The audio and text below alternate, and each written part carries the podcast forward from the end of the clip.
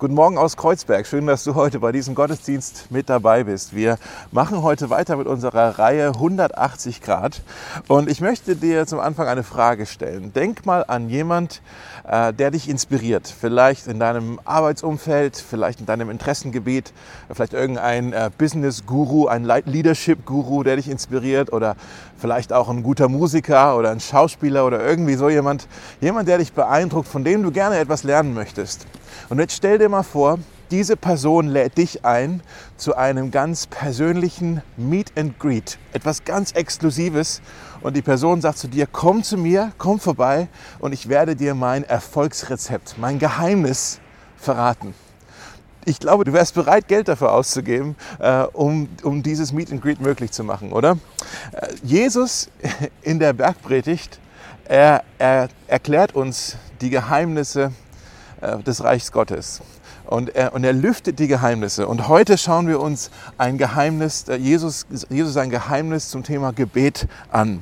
Ist schon das zweite Mal, wo er jetzt in der Bergpredigt zum Thema Gebet spricht. Wir haben uns, als wir die Reihe im Frühjahr hatten, haben wir uns das schon angeschaut. Äh, das Vater Unser, das kommt schon ein bisschen vorher in der Bergpredigt. Im Vater Unser geht es darum, wie wir beten sollen. Aber heute geht es um die Warum-Frage, warum wir eigentlich beten sollten. Äh, und das schauen wir uns jetzt mal an, das große Versprechen, was Gott da für uns hat. Hier ist jetzt die Schriftlesung.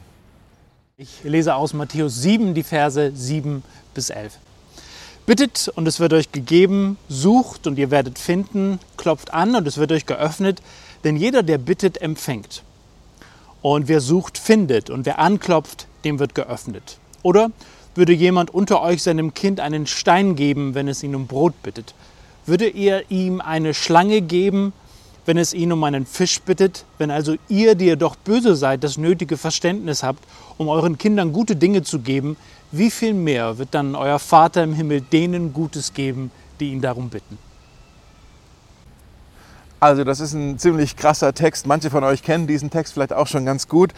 Was sagt uns Jesus hier in diesem Teil von der Bergpredigt? Was sagt er uns über Gott?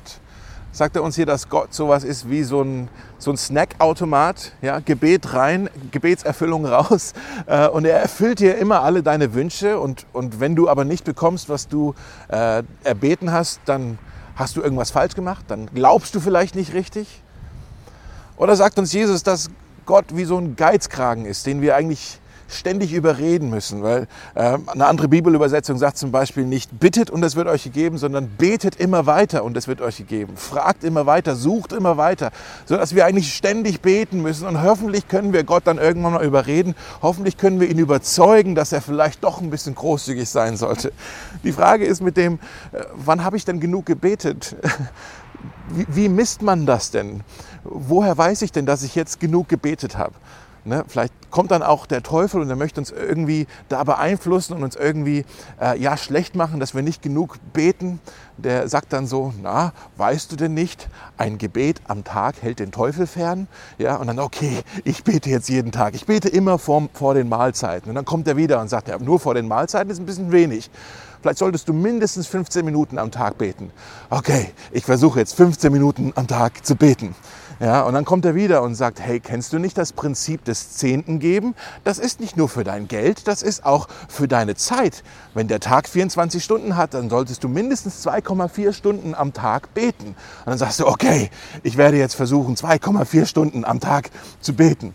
Und dann kommt er wieder und sagt, hast du nicht gehört? Paulus hat gesagt, betet alle Zeit, betet ohne Unterlass. Und merkt man kann, man kann gar nicht gewinnen bei der Frage, äh, wann habe ich denn jetzt genug gebetet? Wann ist denn eigentlich genug, genug gebetet?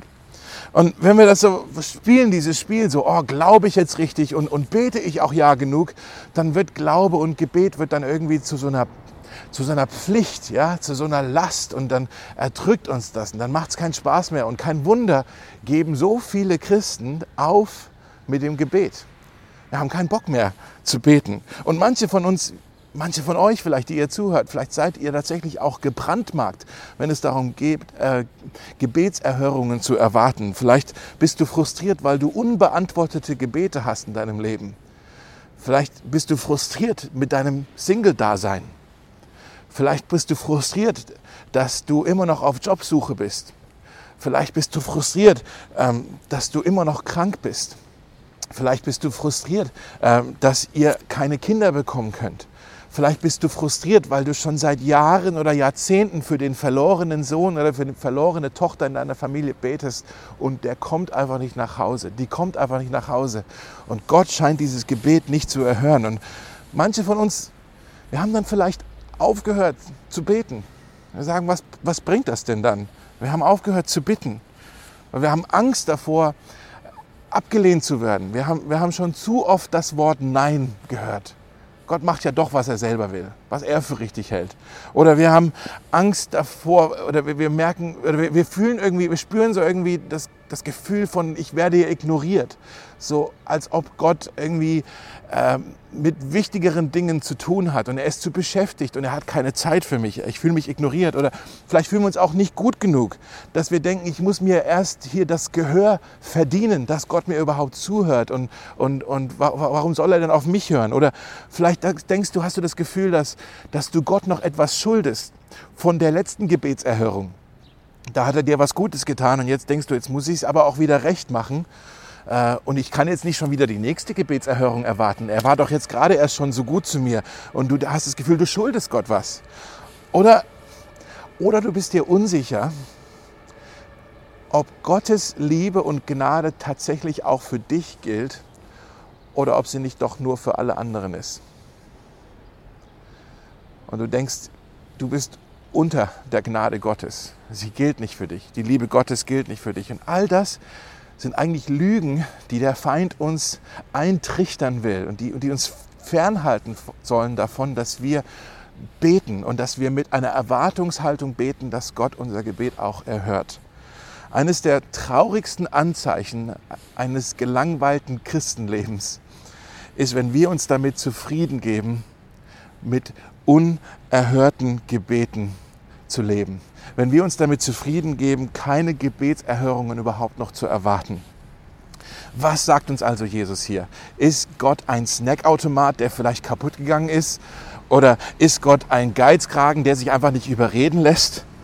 Jesus sagt was anderes. Jesus sagt uns hier, Gott ist ein guter Vater. Gott ist ein guter Vater und das ist der revolutionäre Kerngedanke, der sich durch die ganze Bergpredigt eigentlich hindurchzieht. Und das ist ein Gedanke, der war deshalb so revolutionär, weil das hat überhaupt nicht in das Gottesbild der Menschen damals gepasst. Die haben, wenn sie über Gott nachgedacht haben, haben sie nicht gedacht, dass Gott vielleicht ein Vater sein könnte. Sie wussten, er ist Schöpfer, er ist majestätisch, er ist König, vieles davon, aber sie haben nicht über ihn als ein Vater nachgedacht. Und deshalb sagt Jesus immer wieder in der Bergpredigt so Sachen wie ganz am Anfang, er sagt, gesegnet sind die, die Frieden stiften. Sie werden Kinder Gottes genannt werden. Er sagt, lasst euer Licht leuchten vor den Menschen, damit der Vater im Himmel äh, verherrlicht wird. Er sagt, betet, Vater unser im Himmel. Er sagt, vergebt einander so, wie Gott, euer himmlischer Vater, euch vergeben hat. Er sagt, sorgt euch nicht. Euer himmlischer Vater, er weiß, was ihr braucht. Und hier wieder äh, er vergleicht Gott mit einem Vater, mit der, mit der Güte eines Vaters. Deshalb in der Bergpredigt geht es nicht darum, dass wir noch mehr religiöse Regeln bekommen. Wenn wir die Bergpredigt so lesen, ich glaube, dann haben wir sie komplett missverstanden. Jesus ein Anliegen in der Bergpredigt ist, dass wir verstehen, dass Gott unser Vater ist, ähm, der eine Beziehung zu uns haben möchte. Und das ist Gebet. Gebet ist eine Beziehung zwischen zwei Personen, die Gemeinschaft miteinander haben, die miteinander reden. In unserer Gesellschaft hier in Berlin ist es ja so, dass eigentlich jeder versucht, total unabhängig zu sein. Ne? Deshalb gibt es auch so, so, viele Selbsthilfebücher oder auf YouTube gibt es diese ganzen Tutorial-Videos, wo alles erklärt wird, wie alles funktioniert. Hauptsache, wir sind unabhängig und wir brauchen keine Hilfe von irgendjemand anderes. Aber Jesus sagt, nee, im Reich Gottes bist du nicht unabhängig. Du bist abhängig wie ein Kind und du brauchst deinen Vater. Und nur in dieser abhängigen Beziehung mit deinem Vater wirst du auch wirklich aufblühen, wirst du wirklich lebendig sein. Und er schenkt dir alles, was du brauchst. Alles, was du brauchst. Und als Kinder haben wir dann dieses Privileg, zu Gott zu kommen und sagen, zu sagen, wir dürfen, wir dürfen bitten, äh, wir dürfen suchen, wir dürfen anklopfen. Bitten, suchen, anklopfen. Was ist da eigentlich der Unterschied? Was ist, was ist damit gemeint? Bitten, suchen, anklopfen. Belegen wir mal ganz praktisch, denken wir mal darüber nach. Als, als du vielleicht ein Kind warst oder vielleicht auch hast du selber Kinder, wie ist das bei dir so zu Hause? Als ich ein Kind war, ja, wenn mein Vater wenn ich meinem Vater nahe war, wenn er irgendwie im gleichen Zimmer war, vielleicht äh, saß er auf dem Sofa und ich saß irgendwie auf dem Boden, habe Playmobil gespielt oder keine Ahnung, ja. wenn ich meinem Vater nahe war, konnte ich einfach draus, drauf losreden. Ich konnte ihn einfach um etwas bitten. Papa, darf ich ein Eis? Papa, darf ich Fernsehen schauen? Oder dann ein bisschen später, Papa, darf ich mal das Auto ausleihen? Oder Papa, kannst du mir Geld ausleihen? Papa, hast du einen Rat für mich? Ich konnte einfach drauf, wenn ich meinem Vater nahe bin, kann ich ihn einfach bitten. Wenn ich meinem Vater nicht nahe war, musste ich ihn suchen. Wo ist Papa? Ich brauche was. Ist er in der Garage? Ist er im Garten? Ich muss ihn suchen. Wenn ich meinem Vater nicht nahe bin, muss ich ihn suchen und dann kann ich ihn bitten. Und manchmal war mein Vater vielleicht äh, im Arbeitszimmer und hat gearbeitet und da war dann eine Barriere, eine Tür zwischen ihm und mir. Und dann muss ich anklopfen. Wenn eine Barriere zwischen mir und meinem Vater ist, muss ich anklopfen. Und dann sagt mein Vater, komm rein, komm rein, du hast Zugang zu mir. Äh, und dann bin ich wieder bei ihm und ich kann ihm bitten. So ist es in unseren Familien, oder? Normalerweise. Wie überträgt sich das auf die Familie Gottes? Ich möchte, dass du gut zuhörst. Das sind fast schon einfache, fast schon banale Wahrheiten hier, aber die sind so wichtig, dass wir das verstehen. Äh, das ist nicht kompliziert, aber es ist wichtig, dass wir das verstehen. Jesus sagt, bittet, so wird euch gegeben. Das heißt, so wie ein Kind einen Vater um alles bitten darf, dürfen wir Gott um alles bitten. Ich möchte dich fragen heute,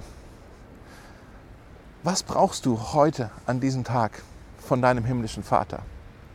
Du darfst ihn darum bitten. Hast du vielleicht finanzielle Nöte oder äh, professionelle Bedürfnisse oder gesundheitliche Nöte oder brauchst du was in deinem Beruf, ja, brauchst du was in deinen Beziehungen, fehlt da was? Hast du emotionale Bedürfnisse? Jesus sagt, bittet euren Vater und er wird euch antworten. Er hört auf euch. Wir dürfen ihn um alles bitten. Wir machen ja oft, glaube ich, den Fehler, dass wir denken, wir müssen unsere, unsere Gebete erst filtern dass wir erstmal aussortieren müssen, oh, was ist denn jetzt hoffentlich ein, ein heiliges Gebet, was ich Gott bitten darf. Äh, und wir überlegen uns, oh, ich weiß nicht, ob ich das beten darf. Oh, kann ich Gott auch darum bitten? Oh, ich glaube nicht. Und wir sortieren vorher aus. Welches Kind sortiert denn vorher aus? Ein Kind fragt den Vater einfach. In Jeremia 33 im Alten Testament, Vers 3, äh, sagt Gott auch, rufe mich an. Und ich will dir antworten, sagt er. Und ich möchte dir große und unbegreifliche Dinge zeigen, die du nicht weißt. Das ist das Versprechen. Okay, ich weiß, die Frage, die du dir jetzt stellst, ist, heißt das, dass Gott mir dann jeden Wunsch erfüllen wird? Wenn das hier steht, ich, wir dürfen Gott um alles bitten, heißt das, dass Gott mir jeden Wunsch erfüllen wird? Die Antwort darauf ist nein. Nein. Gott wird auf jede Bitte antworten, aber nicht jede Antwort wird Ja sein. Okay? Wie antwortet Gott auf unser Bitten? Manchmal sagt er ja. Manchmal ist seine Antwort aber auch nein. In diesem Text äh, steht, da sagt Jesus, dass äh, Gott uns keinen Stein geben wird, wenn wir eigentlich ein Brot brauchen. Oder er wird uns keine Schlange geben, wenn wir eigentlich einen Fisch brauchen. Mit anderen Worten, Gott gibt uns niemals etwas, was für uns unnützlich ist oder was uns vielleicht auch schaden könnte. Okay? Äh, Kinder meine Kinder, die bitten mich manchmal um alle möglichen Dinge, aber ein guter Vater weiß dann, das auszusortieren. Ein guter Vater gibt seinen Kindern nicht alles, was sie brauchen. Okay, weil manche Dinge sind einfach nicht nützlich, manche Dinge sind schädlich, manche Dinge sind einfach nicht gut für sie. Und meine Kinder zu mir kommen und sagen, Papa, können wir heute Eis zum Abendessen essen? Dann sage ich, ich finde das eine super Idee. Aber ich glaube, das wäre nicht so gesund für uns. Ja?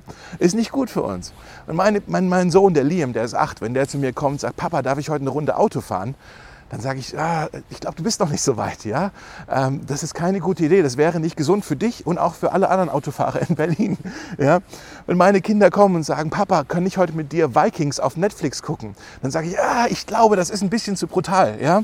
Also, und Jesus sagt hier, selbst die Väter unter euch, die wissen das doch. Selbst die Väter unter euch, die wissen, was es heißt, euren Kindern gute Dinge zu geben. Und dann sagt er, wie viel mehr wird dann euer Vater im Himmel denen nur Gutes geben, die ihn darum bitten. Also manchmal sagt Gott ja, manchmal sagt Gott nein. Manchmal sagt Gott, ich habe noch eine bessere Idee. Deine Bitte ist gut, aber ich, ich lege noch einen drauf. Ich habe noch noch bessere Idee. Manchmal sagt Gott auch auf unser Bitten, manchmal ist seine Antwort auch noch nicht. Manchmal ja, manchmal nein, manchmal ich habe eine bessere Idee, manchmal sagt er noch nicht. Das heißt, du bist noch nicht so weit. Ja, wenn der Lee im Auto fahren will, er ist noch nicht so weit. Das ist kein Nein, das ist ein, ein noch nicht. Wenn du älter bist, dann bist du so weit. Manchmal bitten wir Gott um etwas und Gott sagt als Antwort noch nicht du musst erst noch etwas reifen. Dein Charakter ist noch nicht so weit. Den, den Segen, den ich hier für dich bereit habe, den möchte ich dir geben. Aber wenn ich ihn dir jetzt schon geben würde, dann würde er dich erdrücken. Ja? Äh, du bist noch nicht bereit. Du musst erst reif werden. Du musst erst, äh, du musst erst noch wachsen. Äh, und du musst lernen, mit diesem Segen dann auch umzugehen. Denn der Segen, der kann uns ja auch oft überfordern. Also wir haben einen gütigen Vater. Wir dürfen ihn um alles bitten und er in seiner Weisheit weiß, was gut für uns ist, was das beste Timing für uns ist. Er meint es gut mit uns und wir dürfen ihm da vertrauen. Bevor wir jetzt noch die anderen beiden Sätze anschauen, sucht und ihr werdet finden, klopft an und es wird euch aufgetan, singen wir jetzt ein Lied über unseren gütigen Vater. Also, wir haben gesagt, wir können Gott, unserem Vater, im Gebet um alles bitten. Bittet und es wird euch gegeben. Manchmal antwortet Gott mit Ja, manchmal antwortet er auch mit einem Nein, wenn es für uns schädlich oder einfach nicht praktisch ist. Manchmal sagt Gott, ich habe noch eine bessere Idee. Manchmal sagt Gott, noch nicht, du bist noch nicht so weit, wachse erst. Jesus sagt hier ein zweites. Für ihn ist Gebet mehr als nur äh, bitten und empfangen. Das gehört dazu. Aber es ist noch mehr als das. Jesus möchte eigentlich darauf aus, dass Gebet Gemeinschaft ist zwischen zwei Personen, die sich miteinander unterhalten, die Gemeinschaft miteinander, eine Freundschaft miteinander pflegen. Er sagt, sucht und ihr werdet finden. Sucht und ihr werdet finden. Und wir haben gesagt, manchmal müssen äh, Kinder ja auch ihren Papa zu Hause suchen. Wo ist Papa jetzt? Ich brauche was. Ich möchte ihn sehen. Wo ist Papa? Und genauso müssen wir auch manchmal nach Gott suchen. Manchmal fühlt es sich ja so an, als ob Gott uns fern ist. Vielleicht fühlst du dich gerade fern von Gott. Falls du dich gerade fern von Gott fühlst, wer hat sich wohl wegbewegt?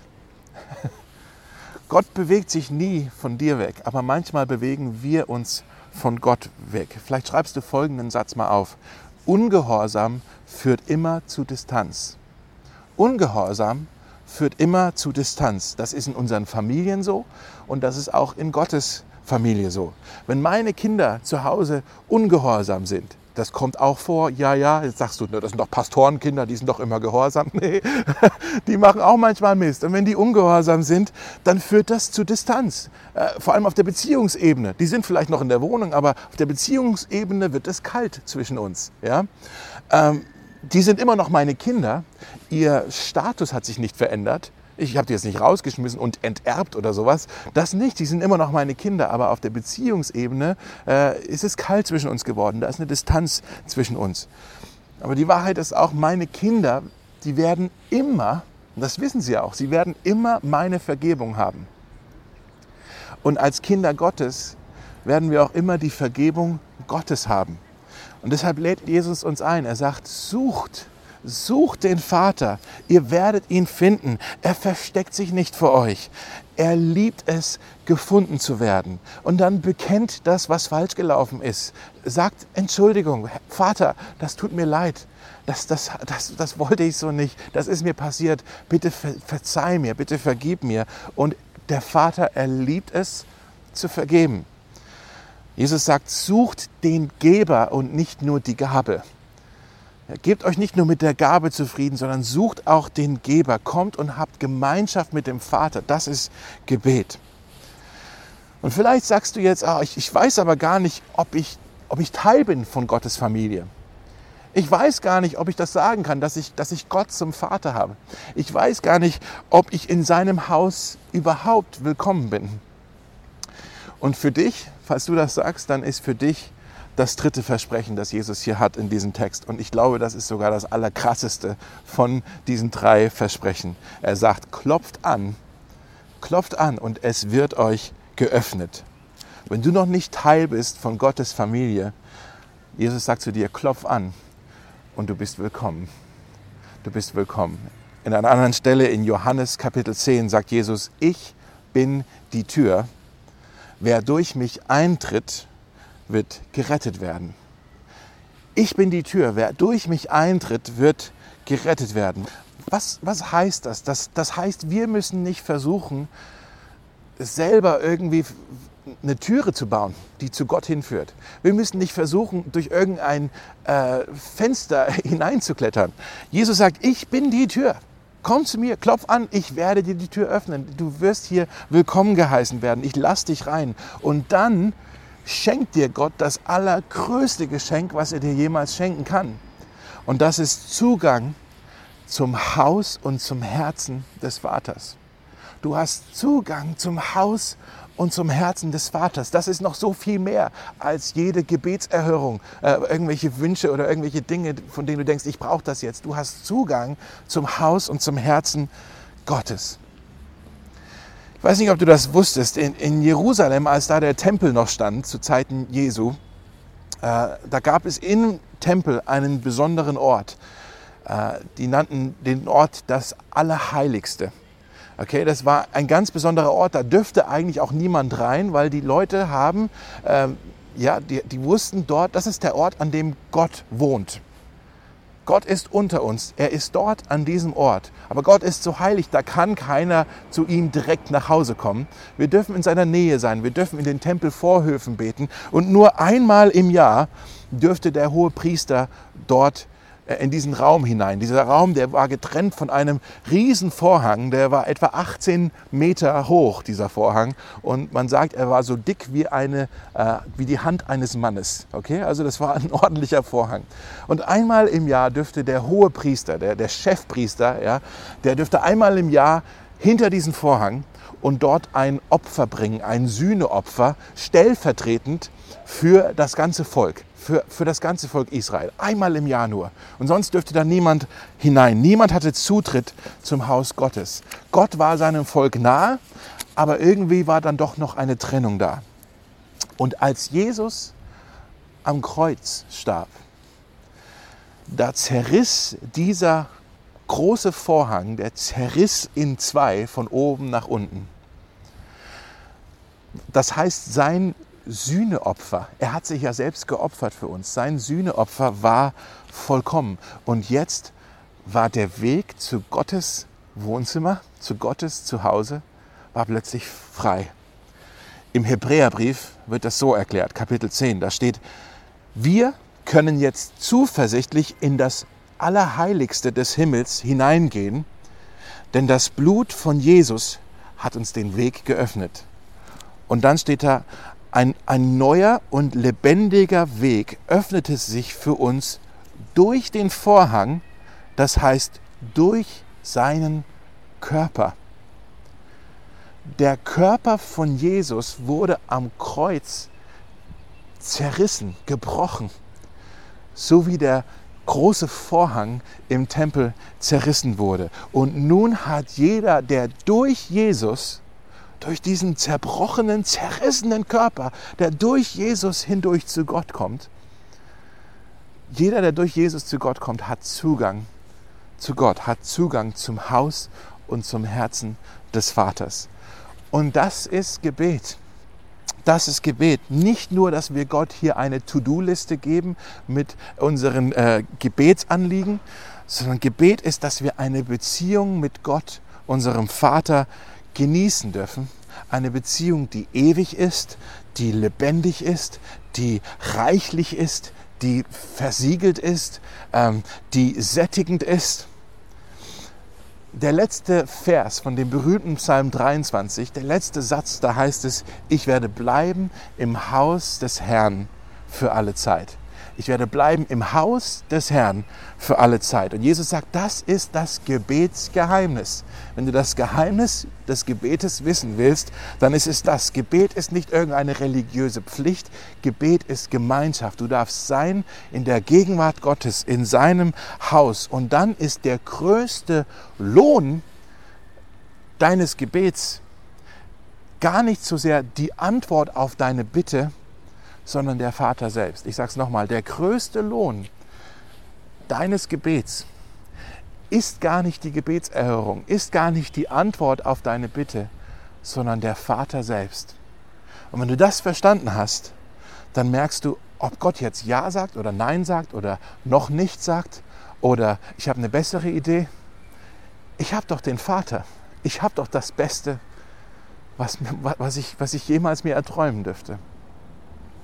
Vielleicht kennst du, ich, ich komme hier zum Schluss, vielleicht kennst du die Geschichte von Joni Erickson. Joni Erickson, äh, sie hatte einen Unfall mit 17, äh, einen Badeunfall, und sie hat sich bei einem Sprung ins Wasser das Genick gebrochen und ist seitdem äh, von den Schultern herab ist sie gelähmt. Und sie hat sehr oft dafür gebetet, dass, dass Gott sie doch wieder heilt, dass Gott sie gesund macht. Aber dann hat sie einmal in dem Tagebuch geschrieben, mein Vater hat sich entschieden, mich nicht zu heilen, sondern mich zu halten. Mein Vater hat sich entschieden, mich nicht zu heilen, sondern mich zu halten. Joni hat das verstanden. Ob Gott jetzt Ja sagt oder Nein sagt oder noch nichts sagt oder einen anderen Plan hat oder ein anderes Timing hat, das ich nicht nachvollziehen kann, das ich nicht verstehen kann. Ich habe einen Vater, der mich hält, der mich trägt. Und das kann mir nicht genommen werden. Also ob Gott Ja sagt oder Nein sagt oder noch nicht, so oder so hast du Gott zu deinem Vater. Du hast Zugang zum Herz und zum Haus Gottes. Und Jesus sagt, der Vater lädt uns ein, zu beten, zu suchen, ihn zu suchen und bei ihm anzuklopfen. Und Jesus sagt auch, er wird antworten, er wird sich finden lassen und er wird dich einlassen bei ihm zu Hause. Ich möchte dich einladen, für 90 Sekunden, da wo du bist, vielleicht bist du mit anderen Leuten, schaust es gerade gemeinsam an, vielleicht schaust du ganz alleine zu, für 90 Sekunden deine Augen zuzumachen und über, zu überlegen, zu was lädt mich Jesus jetzt ein? Hast du ein Bedürfnis in deinem Leben, eine Not, etwas, was du brauchst und du hast vielleicht bisher gedacht, da kann ich doch Gott niemals drum bitten. Jesus lädt dich heute ein. Bitte, bitte den Vater darum. Vielleicht fühlst du dich derzeit fern von Gott. Jesus lädt dich ein. Such den Vater. Er möchte sich finden lassen. Vielleicht ist es etwas, was du bekennen musst, etwas, was dich trennt. Such den Vater. Er möchte sich finden lassen. Und vielleicht sagst du auch, ich möchte heute Teil werden von der Familie Gottes. Ich möchte da auch dazugehören. Ich möchte auch Gott zum Vater haben. Dann darfst du heute anklopfen. Und Jesus ist die Türe. Er wird dich einlassen. Du kannst einfach sagen, Jesus, ich möchte ab heute mein Leben mit dir leben. Ich möchte nicht mehr versuchen, selber eine Tür zu bauen, die zu Gott führt oder irgendwie versuchen, durchs Fenster reinzukrabbeln. Jesus, du bist die Türe und ich möchte heute durch dich hindurchgehen zum Vater.